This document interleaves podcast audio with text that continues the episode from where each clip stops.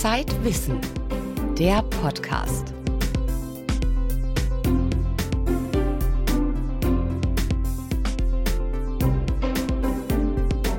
Herzlich willkommen beim Zeitwissen Podcast, heute mit folgenden Themen.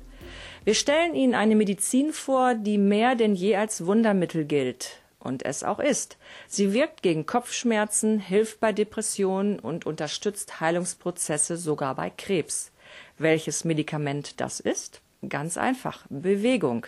Unsere Autorin Lydia Klöckner hat das Thema für die aktuelle Ausgabe von Zeitwissen recherchiert und herausgefunden, dass Forscher immer mehr Heilwirkungen wissenschaftlich belegen können.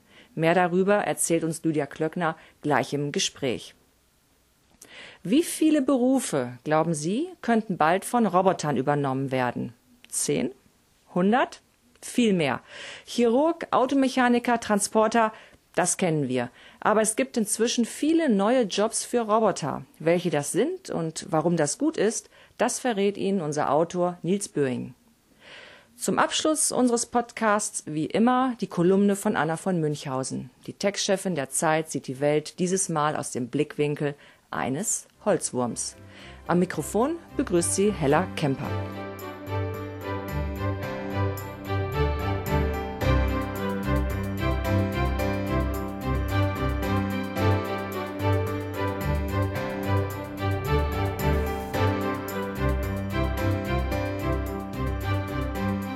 Haben Sie sich heute schon bewegt, gejoggt, Yoga geübt? sind mit dem Rad gefahren oder haben sie sogar schon im Schwimmbad ihre Bahnen gezogen, ihr Leben also ein bisschen verlängert?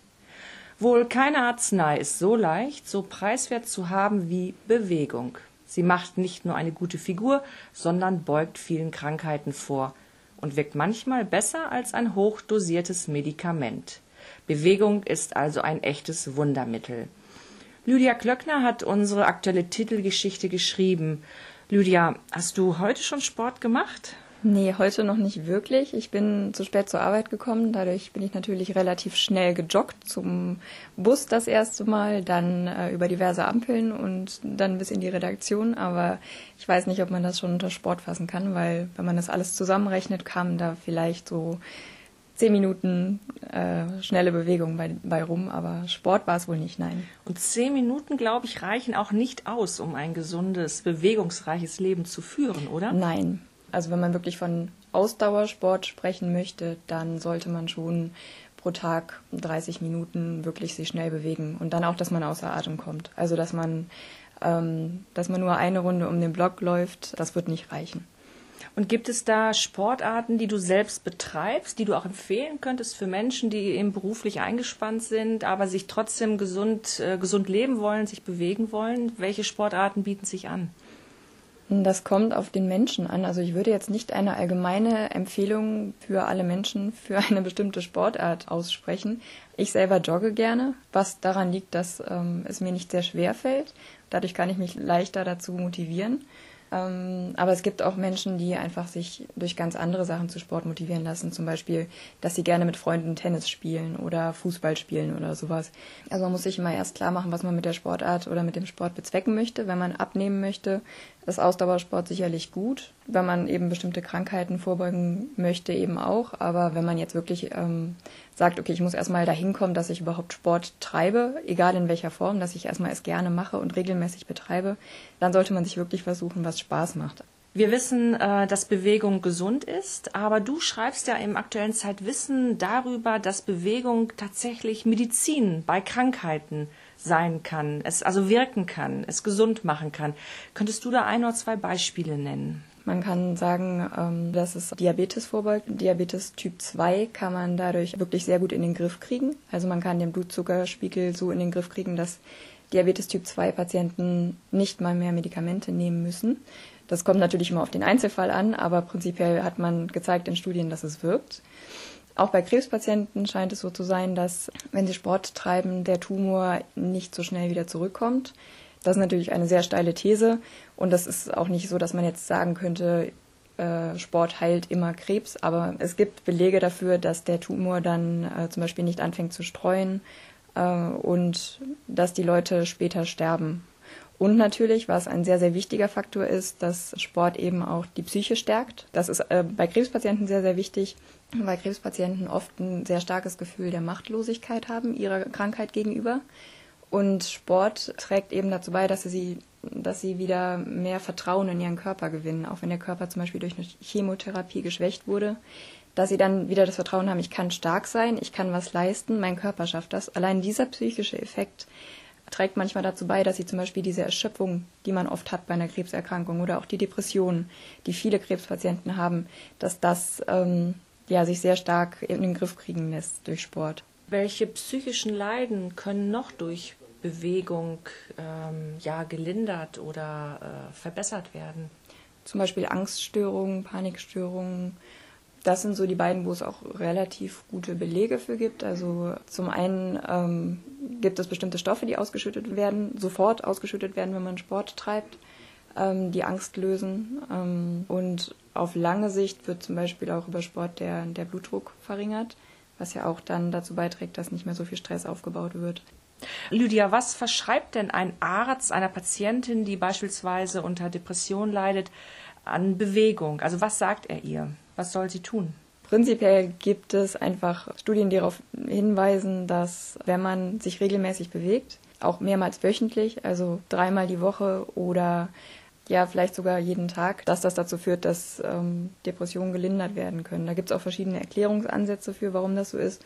Aber es gibt tatsächlich Studien, die darauf hindeuten, dass Bewegung ähnlich effektiv sein kann wie ein Antidepressivum. Wir haben jetzt äh, über Bewegung gesprochen. Was meint Bewegung eigentlich genau? Also Sport ist ja nicht gleich Sport und Sport ist nicht gleich Bewegung. Könntest du das genauer beschreiben, welche äh, Formen der Bewegung bzw. welche Sportarten sinnvoll sind? Bewegung und auch Sport wird ja von jedem anders definiert. Das ist ähm, auch mal eine sehr individuelle Auslegung, was man jetzt schon unter Sport äh, fasst und was noch Bewegung ist. Prinzipiell gibt es auch wirklich sehr kleine Bewegungen oder sehr kleine Anstrengungen, die gegen bestimmte Sachen helfen können. Treppensteigen beispielsweise kann zum Beispiel schon den Knochen festigen, wenn man das wirklich konsequent macht und auch jeden Tag, weil das so eine typische Muskelkraftübung ist. Wenn der Muskel auf den Knochen wirkt, dann festigt sich der Knochen. Solche Sachen zum Beispiel können helfen. Und dann gibt es eben auch äh, Dehnübungen, also so ganz, ganz kleine Bewegungen, die gegen Kopfschmerzen helfen, gegen Rückenschmerzen. Kommt auch natürlich dann darauf an, woher die Rückenschmerzen kommen, aber Dehnungen können eben sehr, sehr gut helfen. Manchmal sieht man ja auch so äh, übergewichtige Jogger mit hochroten Köpfen irgendwo rumlaufen und dann denkt man ja, gut, die joggen jetzt, aber gesund sieht das nicht aus. Welche Risiken sind zu beachten, wenn jemand Sport machen will? Es ist nicht per se gesund, oder kann man das sagen? Natürlich kann man nicht sagen, dass Sport per se gesund ist, aber es ist auch nicht unbedingt gesund, wenn man jetzt 20 Aspirin hintereinander einwirft. Das kommt natürlich immer auf die Dosierung an. Das ist genau wie bei Arzneimitteln. Deswegen muss man sich einfach überlegen, was möchte ich mit der Sportart oder mit dem Sport erreichen und äh, was muss ich dafür tun. Also wenn man jetzt einem sich ein bestimmtes Ziel gesetzt hat und man möchte gerne vorbeugen, dass man an Herz-Kreislauf-Erkrankungen erkrankt oder an Diabetes erkrankt, dann ähm, setzt man sich ein Ziel und sagt so, ich möchte gerne jeden Tag mich eine halbe Stunde moderat bewegen. Das ist eine gute Zielsetzung das ist äh, noch im Rahmen. Aber wenn man jetzt sagt, okay, ich möchte jetzt, weiß ich nicht, nächste Woche einen Marathonlauf ähm, bewältigen und man stürzt sich dann jeden Tag ins zweistündige Training, natürlich ist das nicht gesund. Aber das ist ein, erstens ein bisschen gesunder Menschenverstand und zweitens ist es auch was, was man vielleicht vorher mit seinem Arzt einfach abklären sollte um ein, ein sportliches Ziel zu erreichen, äh, muss ich als allererstes mal meinen inneren Schweinehund überwinden. Also ich muss mich, muss mich aufmachen, muss losgehen, muss äh, mit dem Sport einfach anfangen. Und da, glaube ich, scheitert es schon bei vielen, dass sie sich nicht ausreichend motivieren können. Hast du da äh, vielleicht einen Geheimtipp auf Lager, wie ich meinen inneren Schweinehund überwinden kann? Ja, vielleicht liegt schon der erste Fehler darin, dass man ihn unbedingt überwinden möchte oder dass man gegen ihn antreten möchte und ihn so als Feind sieht.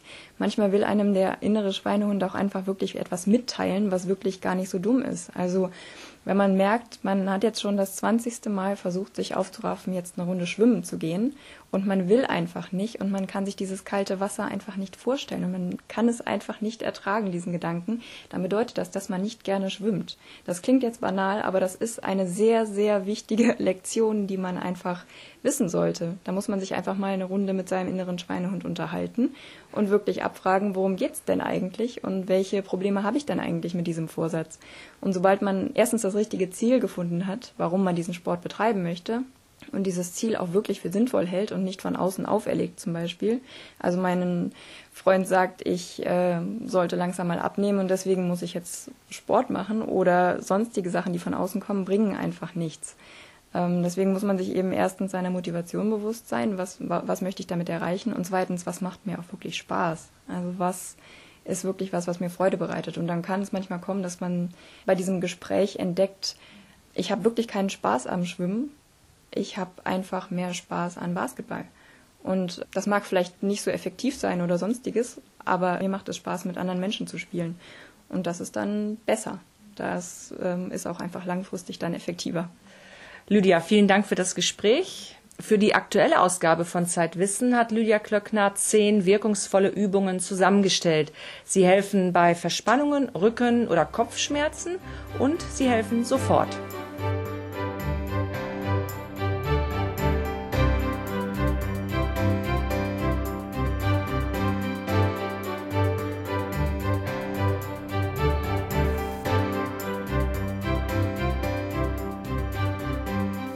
Gute Nachricht ist, es gibt neue Jobs. Die schlechte für Roboter. Oder ist es gar keine schlechte Nachricht? Roboter haben nämlich viele Vorteile. Sie sind belastbar, kennen weder Stress noch Acht-Stunden-Tage und sie mobben keine Kollegen.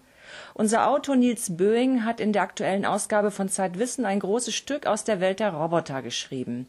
Im Gespräch erzählt er uns jetzt, was das Neue an den heutigen Roboterjobs ist und er weiß vor allem, warum die neuen Roboter nicht nur unser Arbeitsleben entscheidend verändern werden. Nils, du schreibst von Robotern, die als Kellner oder als Altenpfleger arbeiten. Welche Roboterjobs kennst du denn, die sehr ungewöhnlich, also noch unbekannt, neu sind? Naja, also einer der seltsamsten ist wahrscheinlich ein Pizzabäcker-Roboter. Der ist jetzt noch nicht zu kaufen oder im Einsatz, aber da wird schon seit zwei, drei Jahren dran gearbeitet, wie ein Roboter den Pizzateig so hoch wirft, dass er dann schön flach runterkommt. Äh, andere Sachen sind natürlich dann auch äh, Dinge, die Menschen nicht unbedingt machen wollen. Minen suchen, Minen entschärfen, aber selbst, und das ist eigentlich das Interessante, selbst die etwas anspruchsvolleren Jobs in der Dienstleistungsindustrie, Banken, Versicherungen, Steuerberater, Anwälte, selbst da kommen äh, Robotertechnologien in den nächsten Jahren zum Einsatz. Wobei man dann dazu sagen muss, da sitzt dann kein Roboter im Anwaltsbüro, sondern das ist schon Software. Aber die, das Entwicklungsgebiet ist eigentlich dasselbe. Das lässt sich nicht so klar trennen. Wann äh, spricht man eigentlich noch von einer Software und wann ist es ein Roboter? Also wo ist da eigentlich die, die Grenze? Nein, der Roboter ist, wenn man so will, eine Software, die einen Körper mit Sensoren hat. Einen metallischen Körper, einen Kunststoffkörper. Ah, also der Begriff des Roboters ist immer gebunden eigentlich an die, die Figur. Ja. Des, des Menschenähnlichen.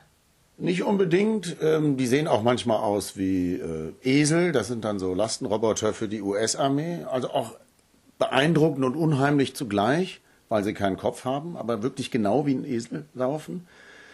Sie haben manchmal auch sechs Beine, dann sind sie eher nach Insekten modelliert. Ähm, der Unterschied zu einer klassischen Industriemaschine ist, dass ein Roboter auch auf die Welt drumherum eingeht. Also er sieht sie, er nimmt sie wahr und verarbeitet das, was er da wahrnimmt. Und eine andere besondere Entwicklung ist doch, dass Roboter Tätigkeiten übernehmen können, die bislang eher als typisch menschlich galten. Welche Arbeiten sind das und warum können das Roboter plötzlich? Nein, das sind natürlich Tätigkeiten, die in irgendeiner Form damit zu tun haben, dass der Mensch drüber nachdenkt, dass er irgendwas in Gedanken sortiert.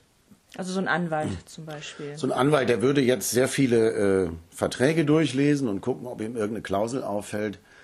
Äh, der Roboter hat natürlich einfach das bessere Gedächtnis, weil ich ihm wahnsinnig viele Gesetze und Bestimmungen äh, einprogrammieren kann. Das andere, was sehr spannend und neu ist, was Roboter jetzt auch inzwischen können, ist das Maschinenlernen. Das ist also, wenn man so will, eine Disziplin der Mathematik und Informatik. Aber das sind bestimmte Algorithmen, wo Roboter aus Datensätzen lernen und sich Beziehungen erschließen, sodass sie plötzlich feststellen, ah, das ist eine Bierflasche, wenn er jetzt ein Roboter meinetwegen in einer Apfelfabrik wäre. Mhm. Und äh, man hat ihm vielleicht nur eine Bierflasche gezeigt und äh, wenn dann mehrere Bierflaschen an ihm vorbeiziehen, würde der Maschinenlernalgorithmus dafür sorgen, dass er sagt, okay, das ist auch eine Bierflasche, aber es ist zum Beispiel keine Mineralwasserflasche. Und das wäre vor 20, 30, 40 Jahren gar nicht gegangen. Faszinierend ist ja auch, dass inzwischen Roboter entwickelt werden, die aufrecht gehen können. Und ich glaube, das ist für uns Menschen auch immer wieder faszinierend, wenn Roboter eine menschliche Mimik bekommen. Äh, wie funktioniert das? Also beim aufrechten Gang haben die Forscher natürlich eine ganze Menge zu tun. Das ist so ein bisschen die Königsdisziplin. Oder die Robotiker sagen auch immer, der heilige Gral ist, einen humanoiden, menschenähnlichen Roboter zu bauen, weil natürlich genau das, was auch ein kleines Kind lernen muss, nämlich auf den beiden Beinen stehen, balancieren, ein Bein vors andere, das muss ein Roboter beherrschen. Und das ist mit so einer Maschinenmechanik noch sehr mühsam. Also es braucht sehr viel Software dazu, es braucht, ähm, wenn man so will, künstliche Sehnen, Muskeln. Also man muss diesen Bewegungsapparat von einem Menschen nachbauen. Aber das gelingt. Also es gibt inzwischen ganz niedliche und manche sind auch nicht so niedliche äh, Roboter. Also niedlich ist zum Beispiel der Asimo von Honda. Was kann der? Also wo, wo wird der eingesetzt? Das ist eigentlich eher ein Prestigeprojekt von Honda. Die haben 300 Millionen Dollar da in den letzten 15 Jahren in die Forschung gesetzt und ähm, das hat vielleicht auch was mit Japan zu tun. Interessanterweise ist in Japan äh, das Interesse daran, humanoide Roboter zu bauen, größer als zum Beispiel in den USA oder in Europa. Also hier interessiert man sich eher dafür, Roboter für bestimmte Anwendungen zu bauen die dann aber auch wirklich ganz komisch aussehen können. Wofür kann man denn Roboter, die aufrecht gehen können, gebrauchen? In welchen Arbeitsfeldern werden die eingesetzt? Also ich glaube, der Asimo von Honda hat wahrscheinlich noch in dem Sinne keine Anwendung. Es gibt aber eine andere Firma, Boston Dynamics, sehr interessant, wurde im Dezember von Google gekauft, die eigentlich ihr gesamtes Forschungsgeld vom äh, amerikanischen Verteidigungsministerium bekommt und alles hat dort einen Hintergedanken, dass man es irgendwann mal als militärische Roboter-Kampfmaschine einsetzen kann. Und vielleicht eben auch zweibeinige. Also, wenn man so will, ein Robotersoldat. Inwiefern sind Roboter heutzutage den Menschen überlegen? Beziehungsweise andersrum gefragt, wo sind sie ihnen unterlegen? Und vor allem, wie lange sind sie uns hm. noch unterlegen? Oder werden sie unsere ewigen Sklaven bleiben? Überlegen sind sie natürlich da, wo sie große Datenbestände über die Umwelt verarbeiten können. Also es gibt zum Beispiel auch ein Projekt, das Robo-Earth-Projekt. Das ist so eine Art Internet für Roboter. Das heißt, wenn Roboter wiederum dann mit solchen Maschinenlernalgorithmen was lernen, dann können sie aber das auch in diese Robo-Earth-Sphäre reinspielen. Das heißt, sie müssen auch nicht alles in ihrem eigenen internen Computer haben, und da können Sie natürlich wahnsinnig viel mehr äh, Daten über die Welt vorhalten, als jeder von uns, der irgendwie eine ganze Bibliothek ausgelesen hat. Unterlegen sind sie ihm natürlich immer noch da, ja, was man so sagt, die typische menschliche Kreativität. Also sagen wir mal alles, was so ein bisschen ins künstlerische, kreative geht, Ideen haben. Also ein Roboter wird vielleicht eine Weile noch kein Erfinder sein, Wobei es auch die ersten musikalischen Roboter gibt, die dann ähm, durch Zuhören auch lernen können, was menschliche Musikanten da spielen und dann darauf improvisieren. Also auch da gibt es schon Entwicklungen. Ähm, und deswegen die Frage, ja, wie lange sind die Roboter dem Menschen noch unterlegen? Das kann natürlich so keiner abschätzen. Es gibt natürlich einige Futuristen, so aus dem Lager von Ray Kurzweil, einem amerikanischen Erfinder, der ein bisschen verrückt, aber trotzdem auch sehr intelligent ist, die sagen, das dauert vielleicht noch bis 2040 oder 45 und dann wird eigentlich das passieren, was zum Beispiel Isaac Asimov in seinen ganzen Roboter-Science-Fiction-Geschichten erzählt hat, dass die Roboter die Menschen übertreffen. Also Asimov ist äh, auch in philosophischer Hinsicht zu dem Thema sehr zu empfehlen. Seine ganzen Romane aus den 50er, 60er Jahren. Er hat auch die drei Gesetze der Robotik, also so eine Art Mini-Roboter-Ethik äh, entwickelt.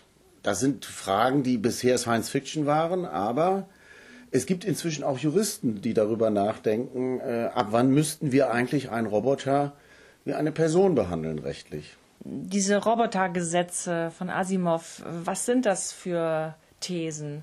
Also das erste heißt, ein Roboter darf äh, keinen Menschen verletzen oder nicht zulassen, dass Menschen verletzt werden. Das zweite ist, er muss äh, Befehlen von Menschen gehorchen, es sei denn, das kollidiert mit dem ersten Gesetz. Also wenn ich dem Roboter befehle, bring den um, dann macht das nicht.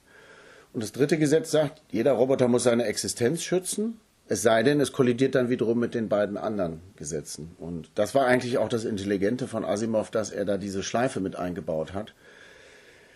Und wer iRobot gesehen hat, weiß, dass es leider, äh, das hat Asimov selbst auch vorweggenommen, noch einen Ausweg aus diesen Gesetzen gibt. Nämlich, wenn die Roboter das Wort Mensch mit Menschheit gleichsetzen. In dem Film war das dann so, dass die Roboter sich über die Menschen hinwegsetzen weil sie sagten, die Menschheit ist dabei, sich zugrunde zu richten. Und davor müssen wir sie schützen. Und dann geht es nicht mehr um den einzelnen Menschen, sondern um die Menschheit. Also das war so ein wirklich netter Schlenker, der da entstanden ist. Also man kann da viel drüber sinnieren. Danke für das Gespräch, ja. Nils. Wer mehr zum Thema wissen möchte, liest den Artikel von Nils Böing im aktuellen Zeitwissen. Dort verrät unser Autor außerdem, wie viele Arbeitsplätze in den kommenden Jahren durch den Einsatz von Robotern entstehen. So viel darf ich schon verraten, es sind sehr viele.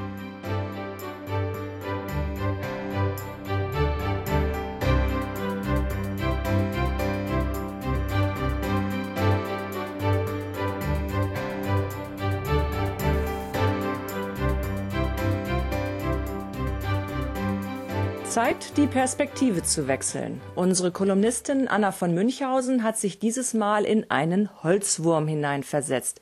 Hören Sie den kompletten Text aus dem aktuellen Zeitwissen Die Welt aus der Sicht eines Holzwurms.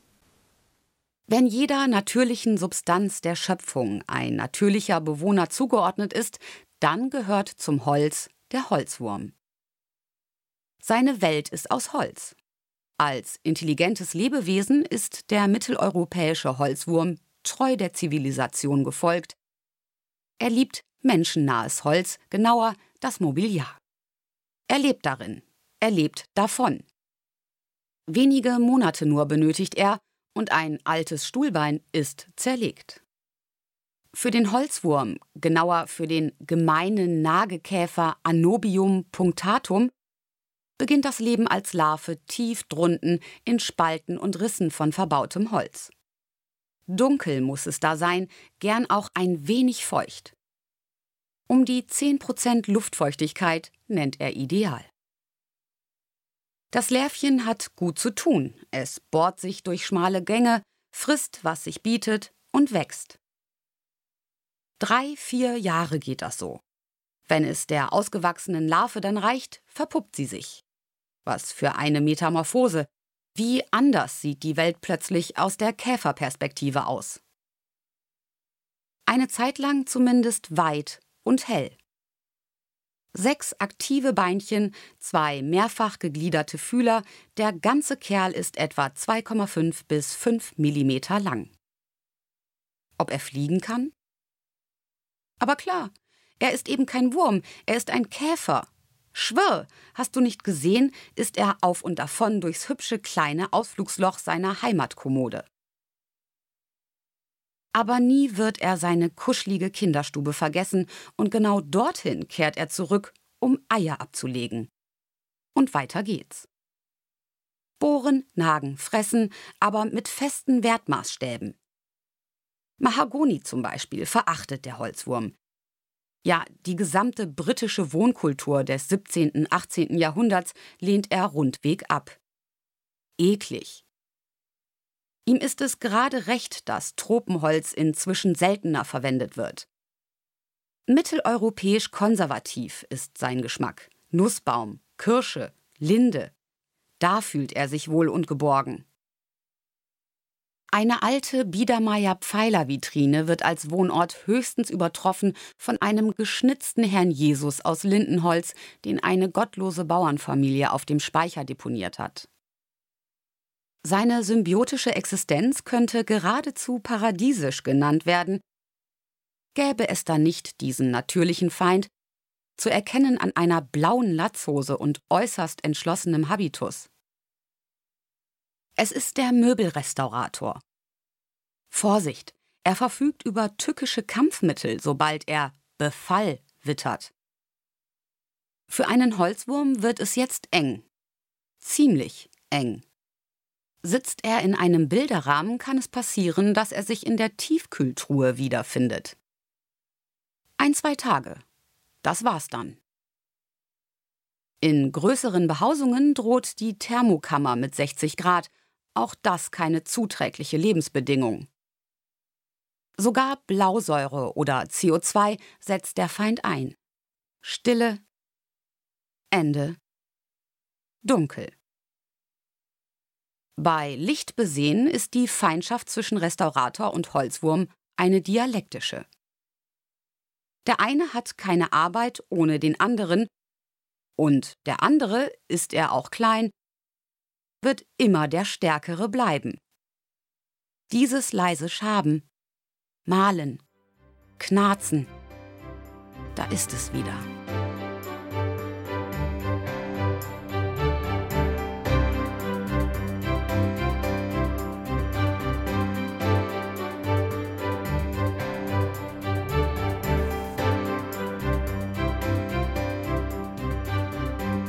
Mehr zu den vorgestellten Themen erfahren Sie im aktuellen Heft. Außerdem können Sie dort lesen, was es mit der Oje-Oje-Phase auf sich hat und warum die menschliche Trauer auch evolutionär ihren Sinn hat.